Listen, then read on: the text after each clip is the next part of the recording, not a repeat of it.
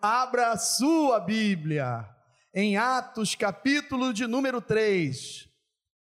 São dois versículos aqui que eu vou ler, mas nós vamos falar um pouquinho desse capítulo 3, de alguns versículos, que fala da, fala da cura de um coxo, um coxo de nascimento, de nascença, ele passou por esse dilema, mas Deus tinha um resultado bom, uma vitória. Essa noite é uma noite de vitória para cada um de nós. Amém? Aleluia. Deus tem uma porta aberta para você. Você crê nisso? Amém? Deus tem uma porta aberta na sua família, para os seus negócios, para a sua casa, para a sua vida espiritual. Deus tem uma porta aberta para a gente. Quero lembrar os irmãos, antes de lermos e, e darmos início a essa mensagem, que no próximo domingo, pela manhã, nós temos a Santa Ceia do Senhor e eu gostaria de pedir aos irmãos que possam é, fazer a sua, as suas, fazer as, as suas inscrições antecedendo o mais rápido possível durante a semana, para que você possa agendar realmente qual culto que você virá. Nós estamos tendo aí um maior número no primeiro culto da manhã, de 9 horas. Temos um intervalo de 30 minutos, que é de 9 às 10 e meia, e 11 horas nós começamos o outro culto, o segundo culto pela manhã. A princípio, tudo normal, domingo que vem vai continuar assim. Então, faça a sua inscrição, porque vai chegar um momento que vai esgotar o primeiro culto, e nós acreditamos que na ceia sejam bem, é bem dividido esse número de pessoas aí.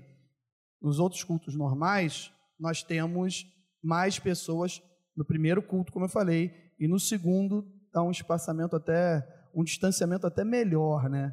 Aí eu até falei hoje pela manhã no segundo culto. Se todo mundo começar a descobrir como está bem tranquilo o segundo culto, vem mais gente no segundo culto. Mas não, isso é questão de preferência, nós entendemos. Tem pessoas que preferem vir mais cedo, participar, cultuar a Deus, adorar a Deus e depois já está liberado aí para almoçar, para sair com a família.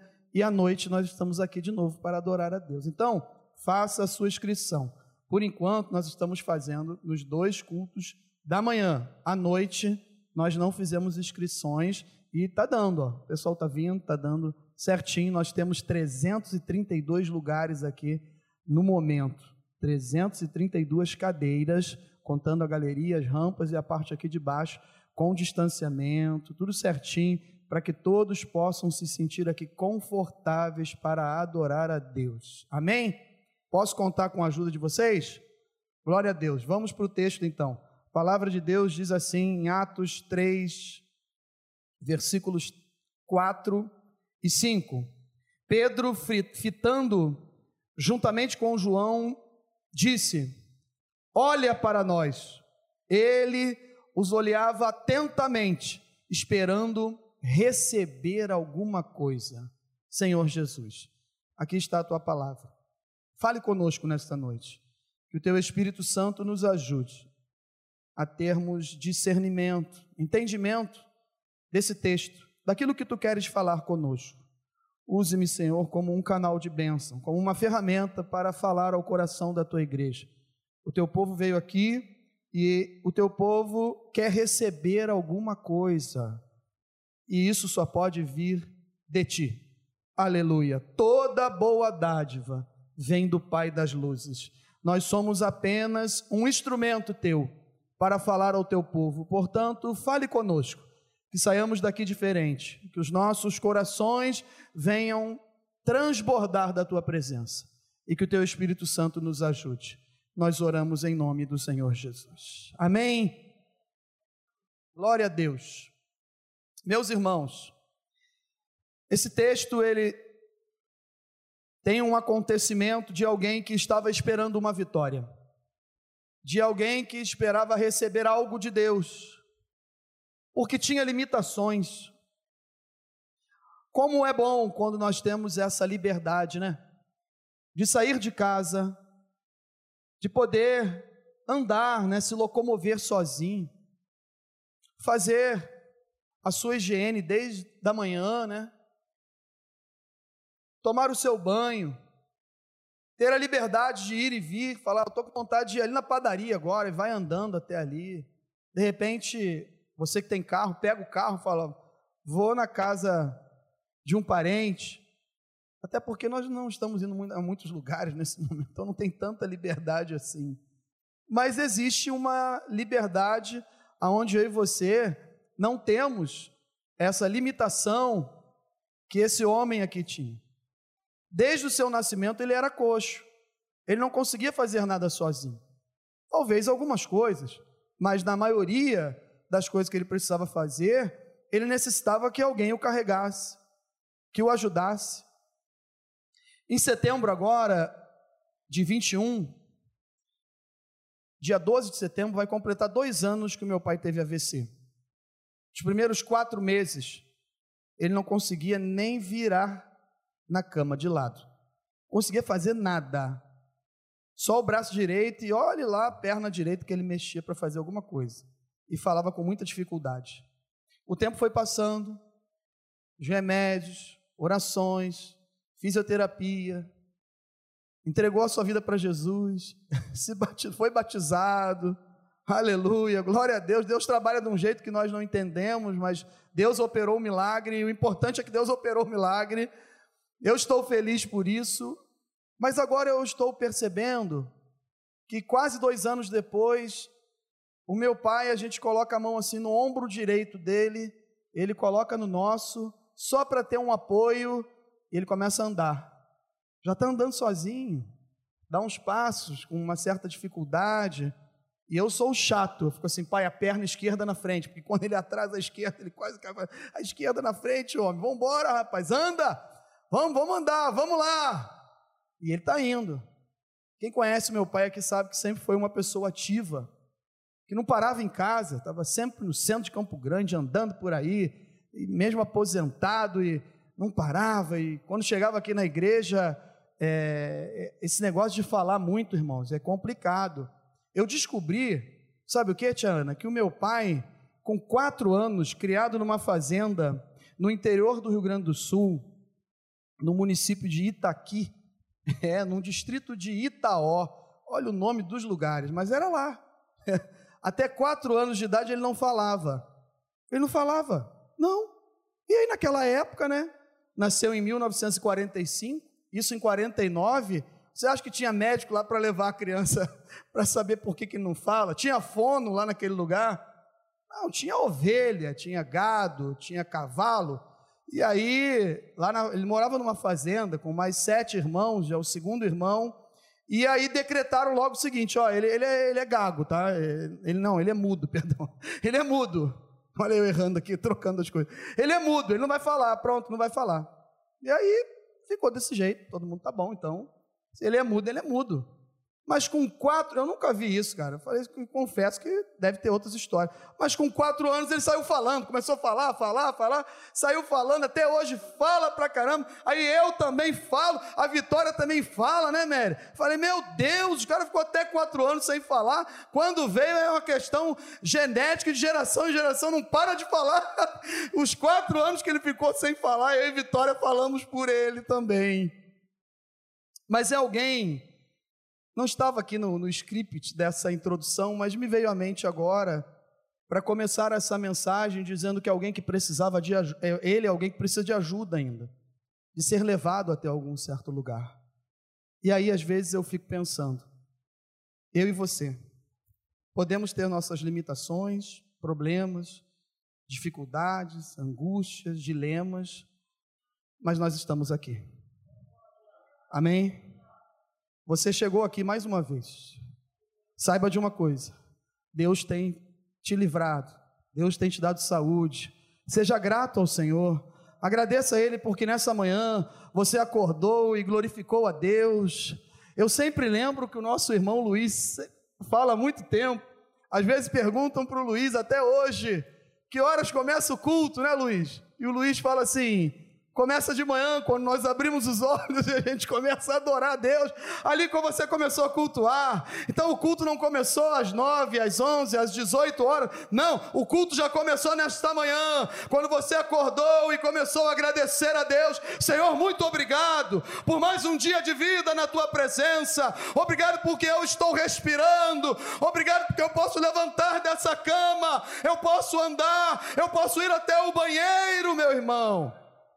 Isso tem muito valor.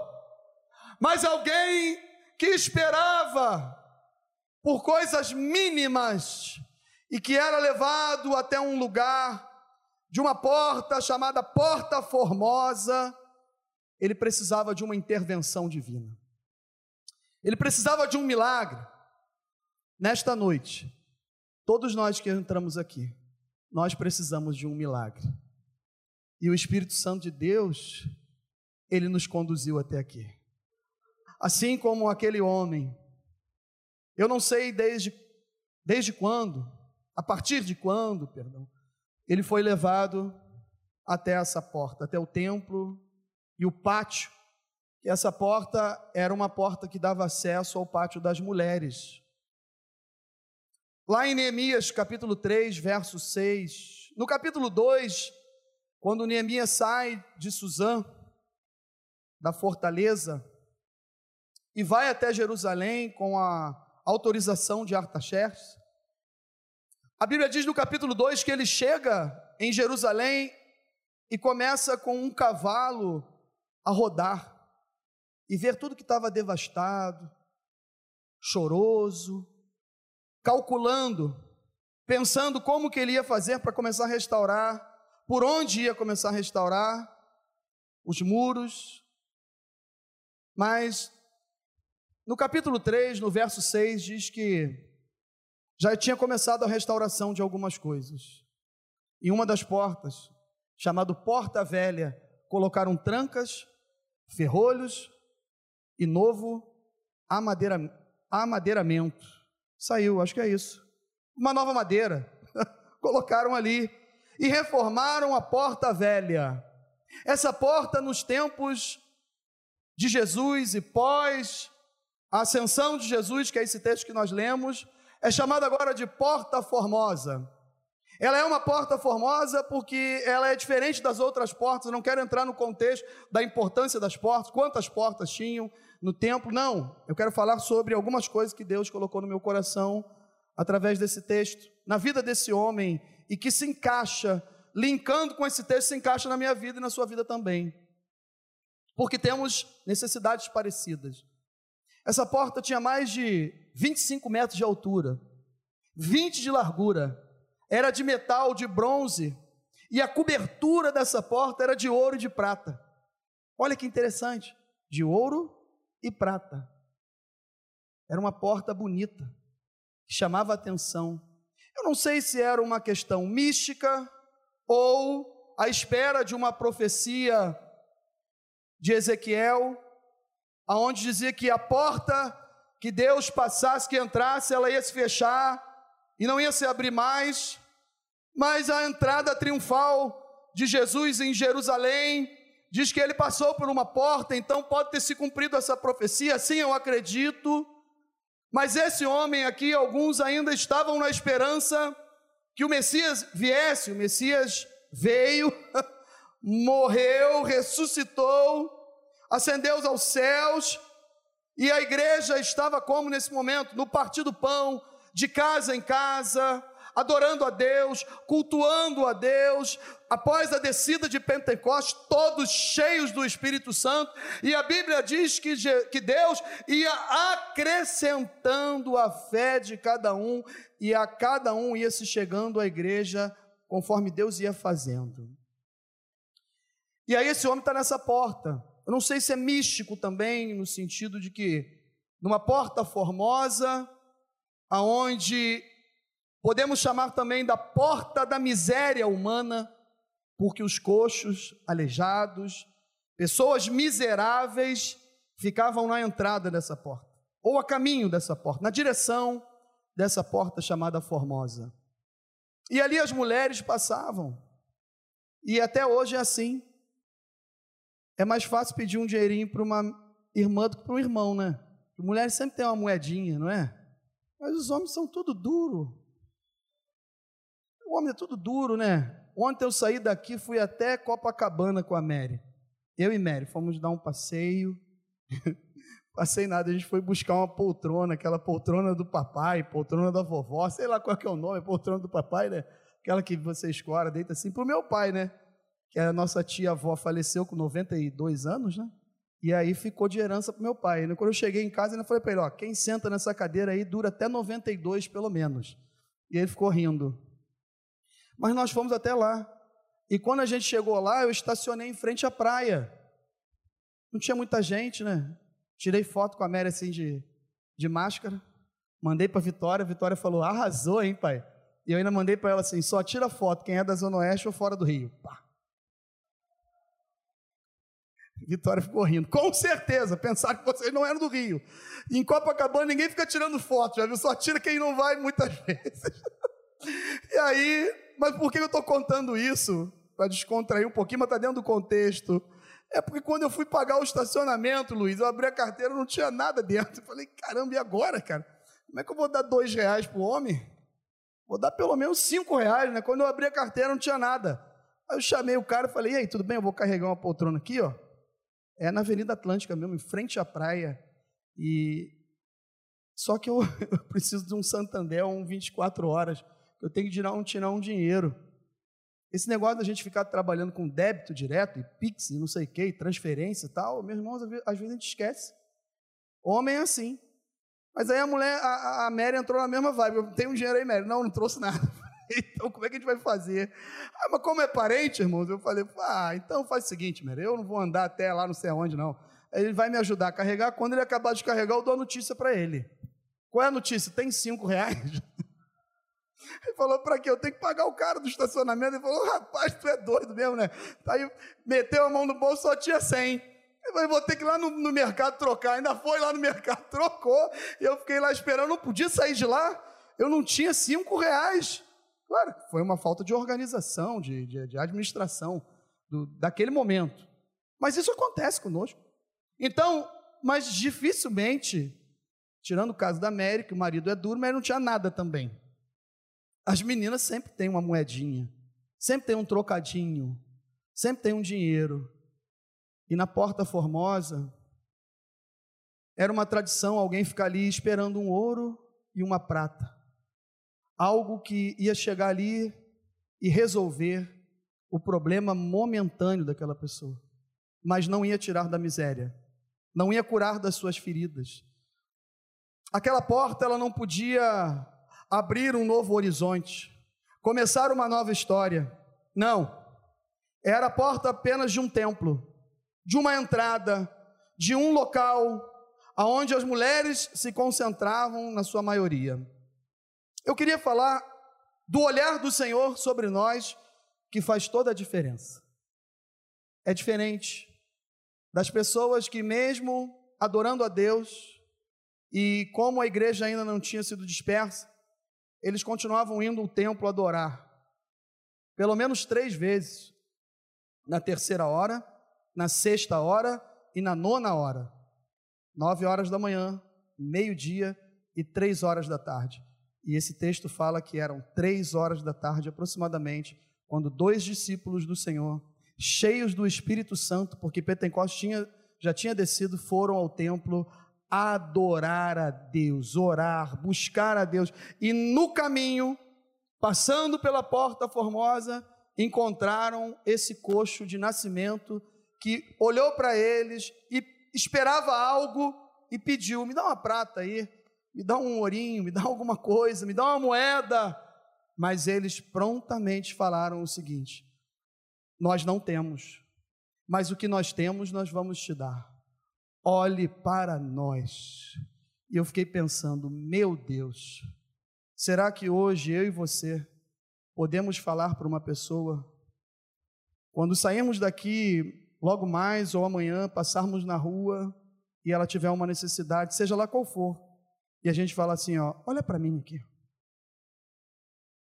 Eu não posso te dar nada, mas em nome de Jesus de Nazaré, Sai dessa vida aí. Levanta, anda. Tem uma outra porta diferente para você.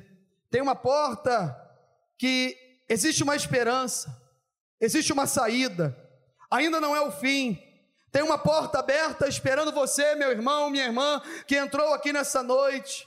E ela está escrita em João 10, 9: Eu sou a porta, se alguém entrar por mim, será salvo, entrará e sairá e achará pastagem.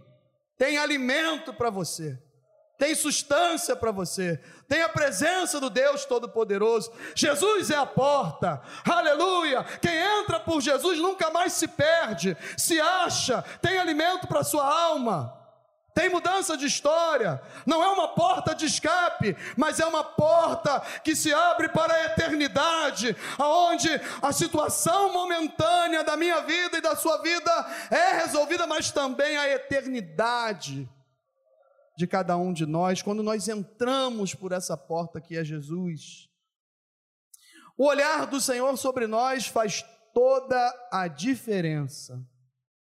No grego, a porta formosa significa algo que floresce abundantemente na estação certa.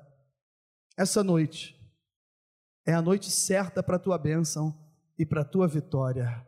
E essa porta que é Jesus, Ele está aqui conosco, Ele está no nosso meio, Ele está aí do teu lado, ele está conosco todos os dias até a consumação dos séculos. Ele é o nosso Deus, Ele é o nosso Senhor, o nosso Salvador. Ele é o Alfa, o Ômega, o princípio, o fim, de eternidade a eternidade. Ele é Senhor, Ele é médico dos médicos, Ele é Rei dos reis. Aleluia! E Ele está aqui conosco nesta noite. É o Criador de todas as coisas, de todo o universo. Ele é o teu Criador. Nós somos filhos de Deus, coroa da criação de Deus. Deus criou todas as coisas e aí falou: falta algo, falta a coroa da minha criação. Quem será a coroa da minha criação? Vamos fazer o homem, façamos, segundo a nossa imagem, a nossa semelhança, façamos o homem eu imagino que uma das primeiras reuniões no céu foi da Trindade, aonde Deus falou: "Vamos fazer o homem". O Espírito Santo falou: "Não faz, Senhor". Por quê? Porque eles vão nos trair. Eles vão adorar outros deuses. Eles vão adorar a criatura mais do que o criador. Eles vão ser infiéis, falhos, desonestos, pecadores, errôneos. O nosso nome será envergonhado por causa deles. O Espírito Santo falando. E Jesus falou: Pai, faz. Pode fazer, Pai. Mas por quê, meu filho? Porque um dia, se eles fizerem tudo isso, e eu creio que vai acontecer, porque o Espírito Santo está falando, sabe o que eu faço? O quê? Pode me enviar lá. Me envia lá, lá no meio deles eu vou ser um igual a eles, vou sentir tudo o que eles sentem, eu vou morrer por eles, mas nós vamos resgatá-los para nós e eles estarão para sempre conosco na glória.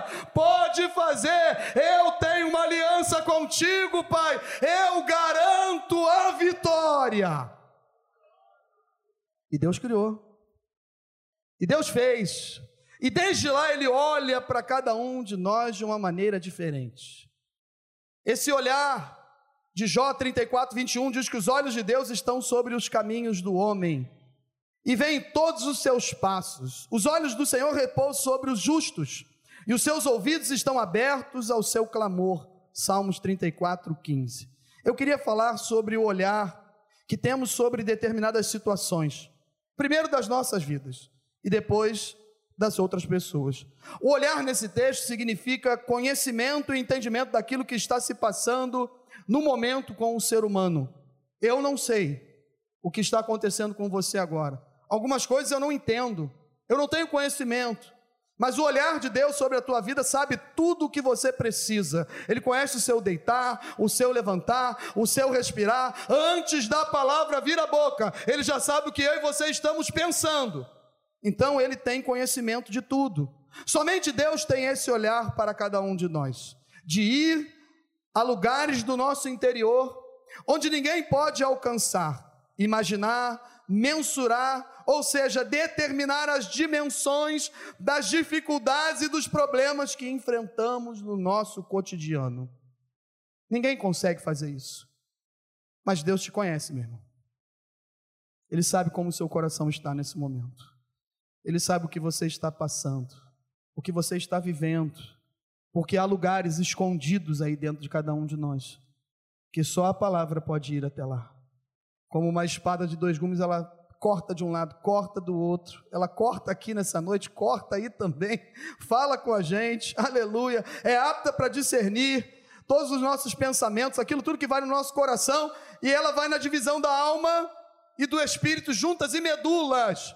São lugares que eu e você não temos acesso. A medicina vai estudar, a ciência vai continuar se multiplicando e não vão encontrar esse lugar. Mas a palavra viva, o Verbo que se fez carne, que habita entre nós, que é Jesus de Nazaré, que está aqui nessa noite, ele sabe qual é esse lugar. Ele é a porta. Deus, dentro dos seus atributos comunicáveis, que são bondoso, amoroso, misericordioso, paciente, verdadeiro, fiel e justo, santo, etc, etc, etc. Além disso, percebemos que o nosso Deus é onipotente, onisciente e onipresente. E o nosso olhar, como está? O nosso olhar, como ele está? Quando Pedro e João vão ao templo adorar, eles não estão olhando aqui no sentido de conhecimento e entendimento, só das dificuldades que eles estavam enfrentando. E às vezes é assim. Nós saímos de casa e a gente vem no carro, ou de ônibus, de Uber, de bicicleta, andando, e aquele negócio aqui, ó, martelando, aquele problema aqui na nossa mente, ó. Eu tenho que resolver isso amanhã, essa semana vai ser, ai meu Deus, tem que determinar tudo. E agora? Como é que Deus vai fazer? Como que vai ser? E aí entramos por essas portas, passamos, às vezes não conseguimos nem cumprimentar alguém direito. Aí se o pastor não cumprimenta, a pessoa ainda fala assim: "Eita, o pastor não falou comigo". Já tem três vezes que ele passou e não falou comigo.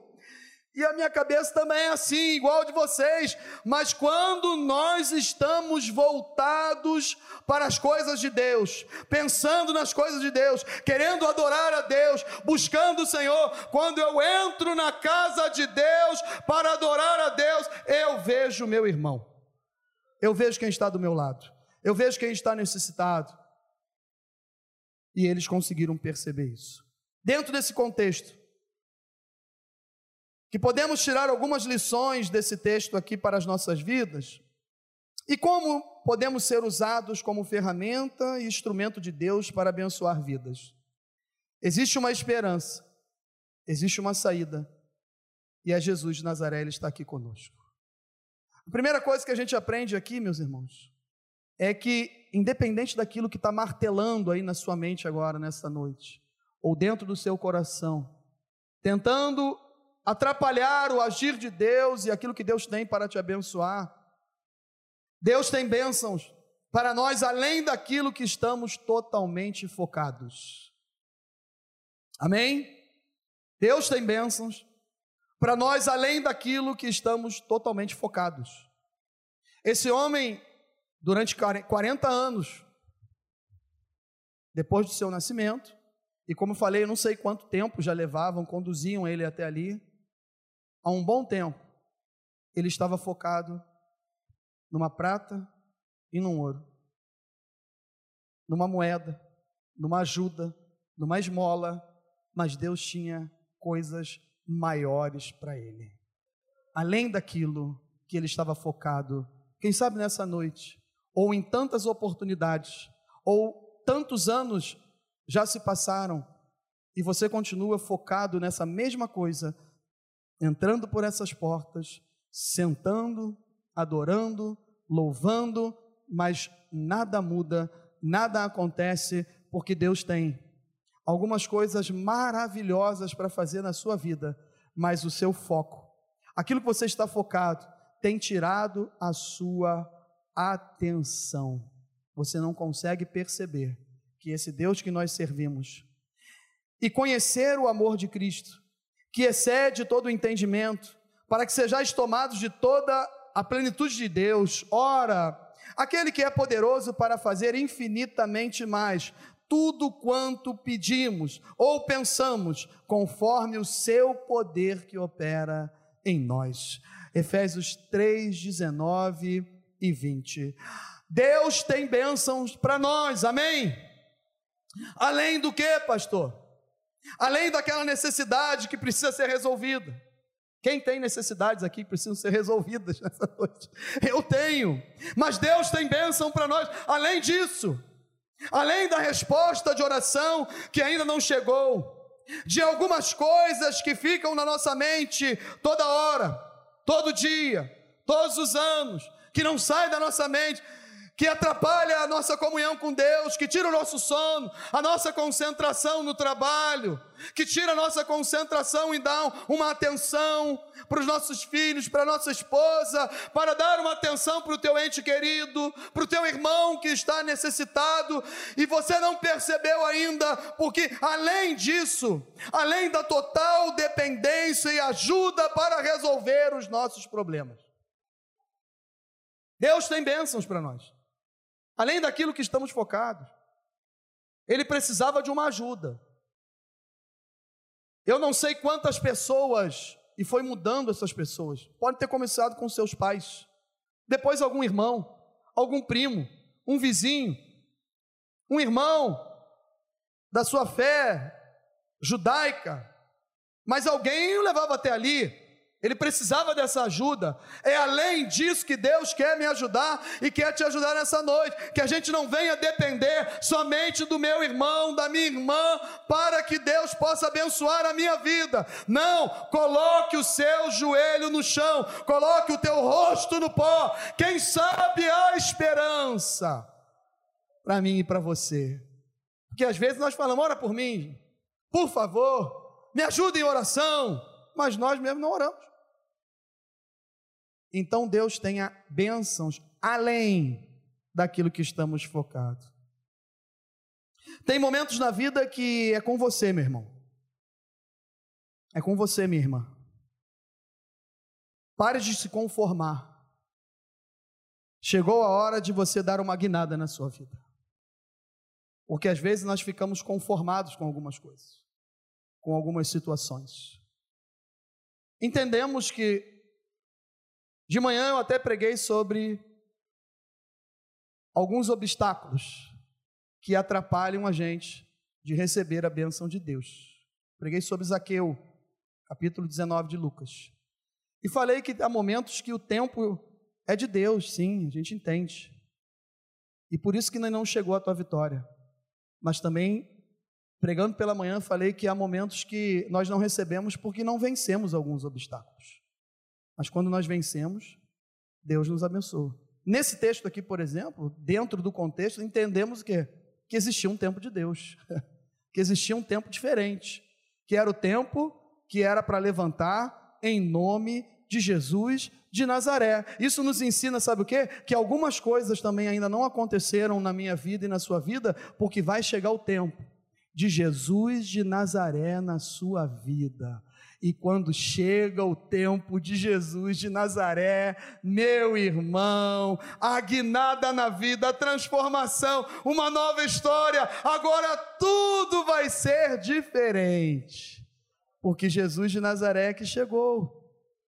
Mas às vezes ficamos conformados como esse homem aqui, esperando, esperando. Ah, não tem mais jeito. Não, isso aqui eu já desisti. Eu não vou conseguir mais, pastor. Ah, até a minha avó, que já partiu há mais de 80 anos, minha bisavó, perdão, ela orava por isso na família e não aconteceu. Será que vai ser comigo? Acho que não, acho que vai ser com, a, com as minhas filhas, com meus filhos. Eu vou parar com isso. Eu não vou mais orar, meus irmãos. A Bíblia diz em Romanos 12, 2: Não vos conformeis com esse século, mas transformai-vos pela renovação da vossa mente, para que experimenteis qual seja a boa, agradável e perfeita vontade de Deus. Tem vontade de Deus para a sua vida aqui nesta noite. Tem vontade de Deus. Ela é boa, ela é perfeita, ela é agradável. Comece a glorificar, comece a adorar a Deus. Você pode aplaudir o Senhor nessa noite, amém?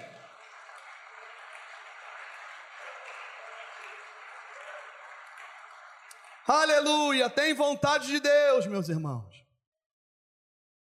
Segundo, o primeiro é que a gente precisa então, Deus tem bênção para nós além para nós além daquilo que estamos totalmente focados.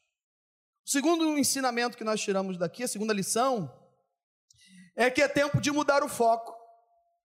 Tem que mudar o foco. Tem horas que a gente precisa mudar o foco. Muda.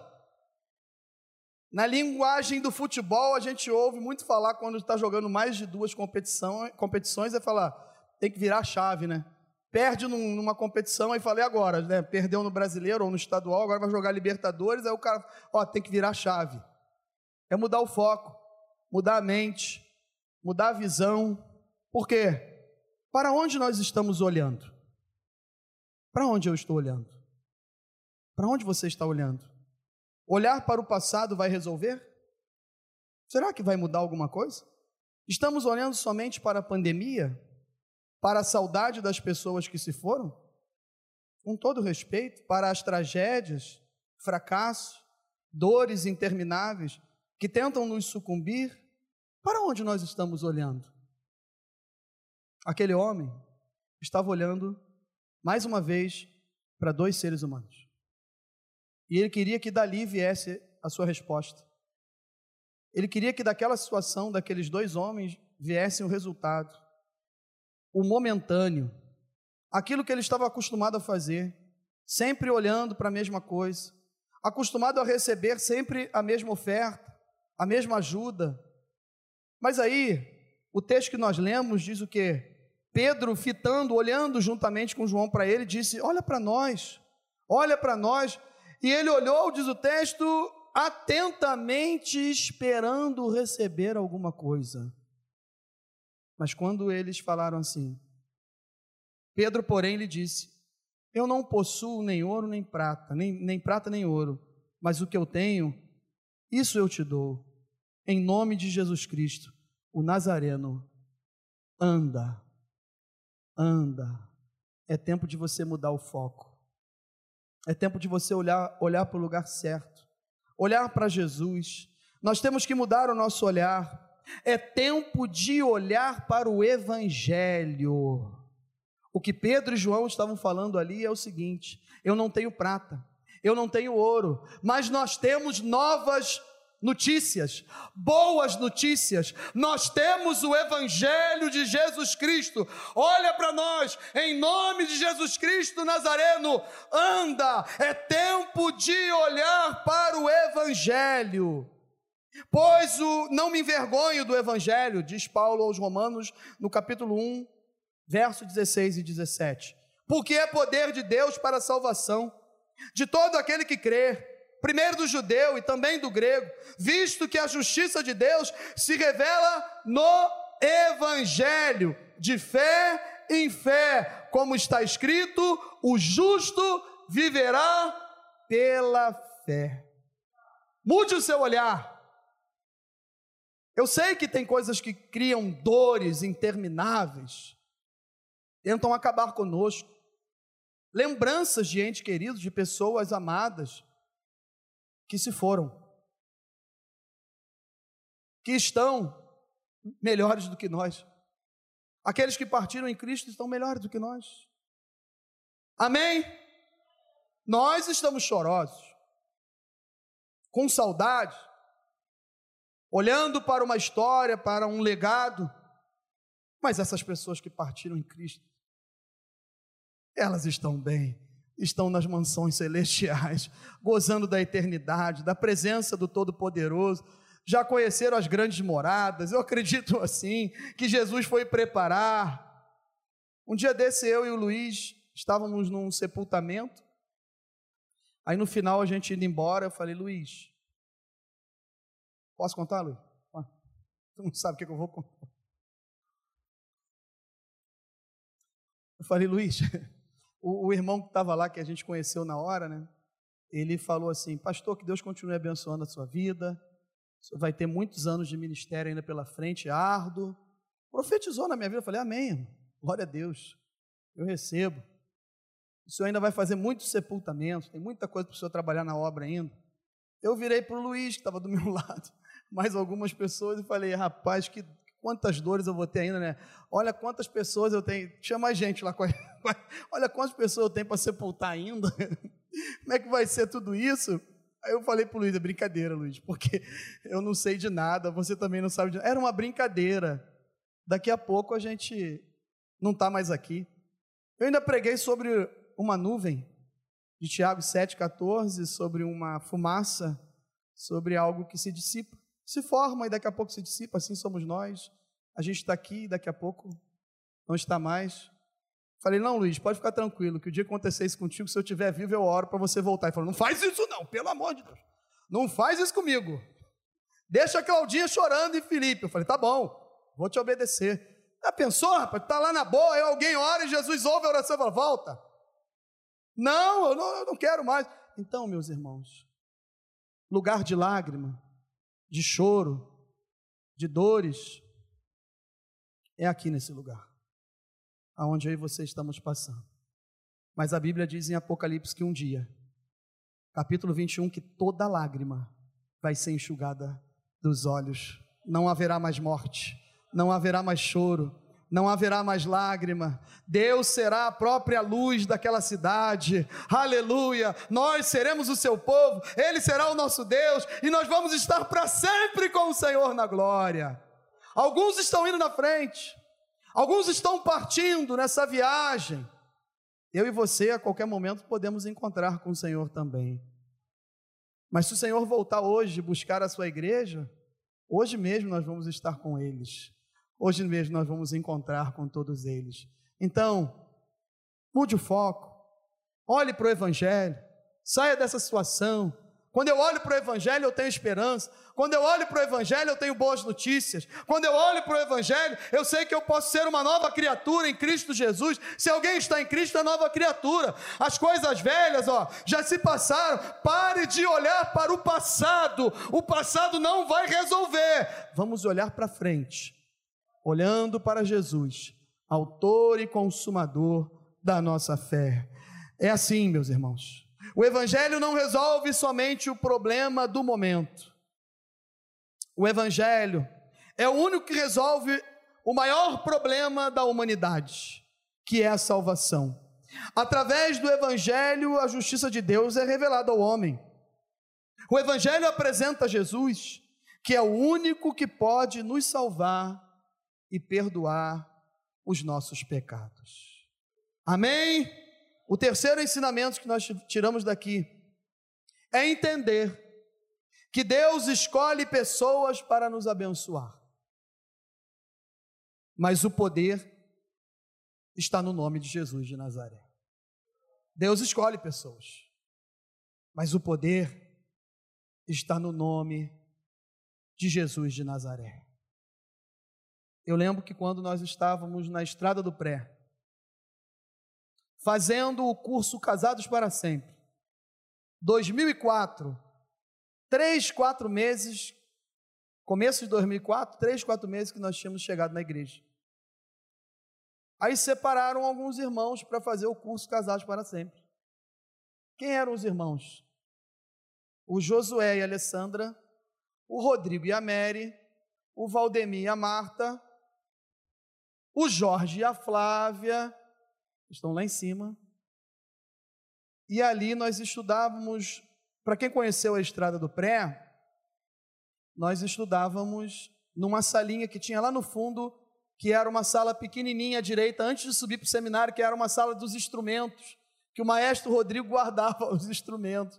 Então nós colocávamos os instrumentos assim num canto, e a pastora Ruth hoje, que era a irmã Ruth na época, e o diácono Hermes, tinham uma chave da igreja que o pastor Rômulo autorizou eles ficarem com a chave, e aí a nossa aula às vezes começava sete e meia da noite e acabava meia-noite, lembra? E ninguém reclamava para ir embora, não tinha reclamação de horário, era uma sexta-feira à noite, no sábado pela manhã nós tínhamos que trabalhar, A maioria trabalhava. E a gente começou a ver a glória de Deus ali. Teve uma noite que ela falou: Sabe o quê? Isso é para a glória de Deus, irmãos. Eu não sei porque eu estou contando, mas Deus sabe. Ela falou: Ó, hoje Deus fala ao meu coração que é para parar a ministração da aula. E nós vamos orar por batismo no Espírito Santo. Eu, eu e o pastor Milton e a Vaninha, que foram da Maranata, depois ele era pastor na Nazareno, estavam fazendo o curso com a gente também. Eles dois eram os únicos que eram batizados no Espírito Santo, e eu também, já era batizado no Espírito Santo. E nós oramos. E eu lembro que ela falou assim, e foi em agosto isso, estava frio. E eu comecei a lembrar de algumas coisas, portas fechadas, estava frio. E eu lembro que ela falou assim: Deus vai batizar no Espírito Santo. E a gente começou a orar. Cinco, dez minutos.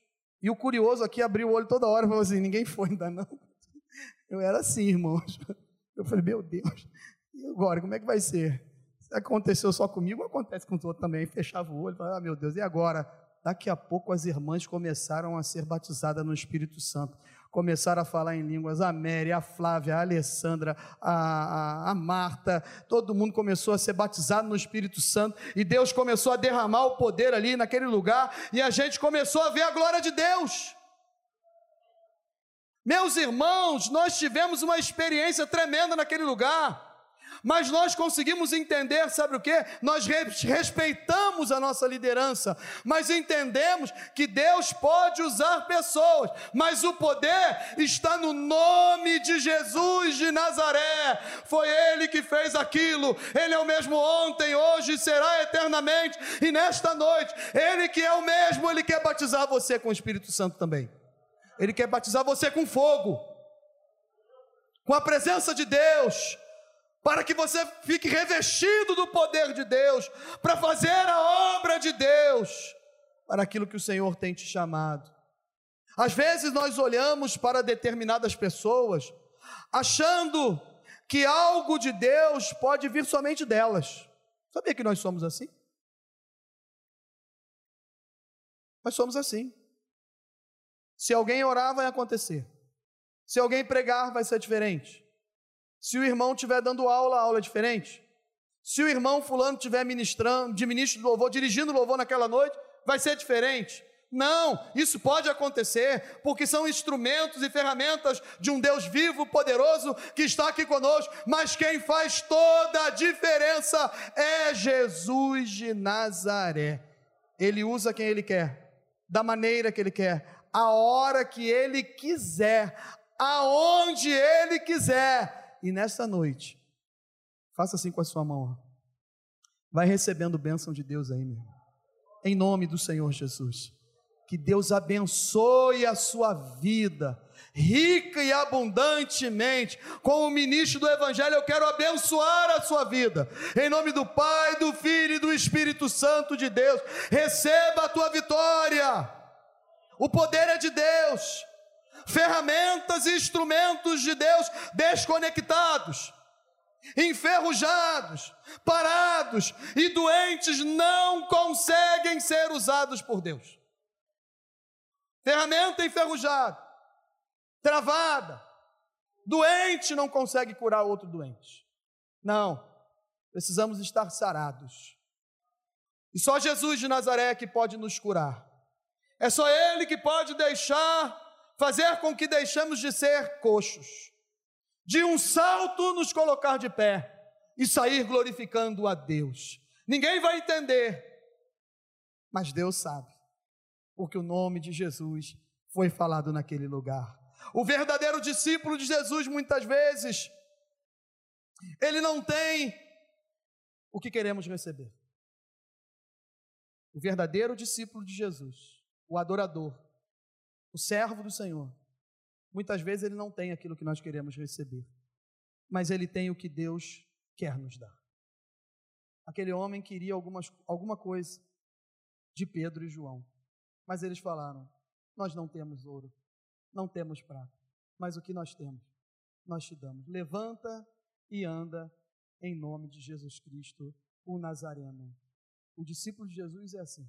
Muitas vezes ele não tem o que eu e você queremos, mas ele tem para nos dar aquilo que Deus quer nos dar.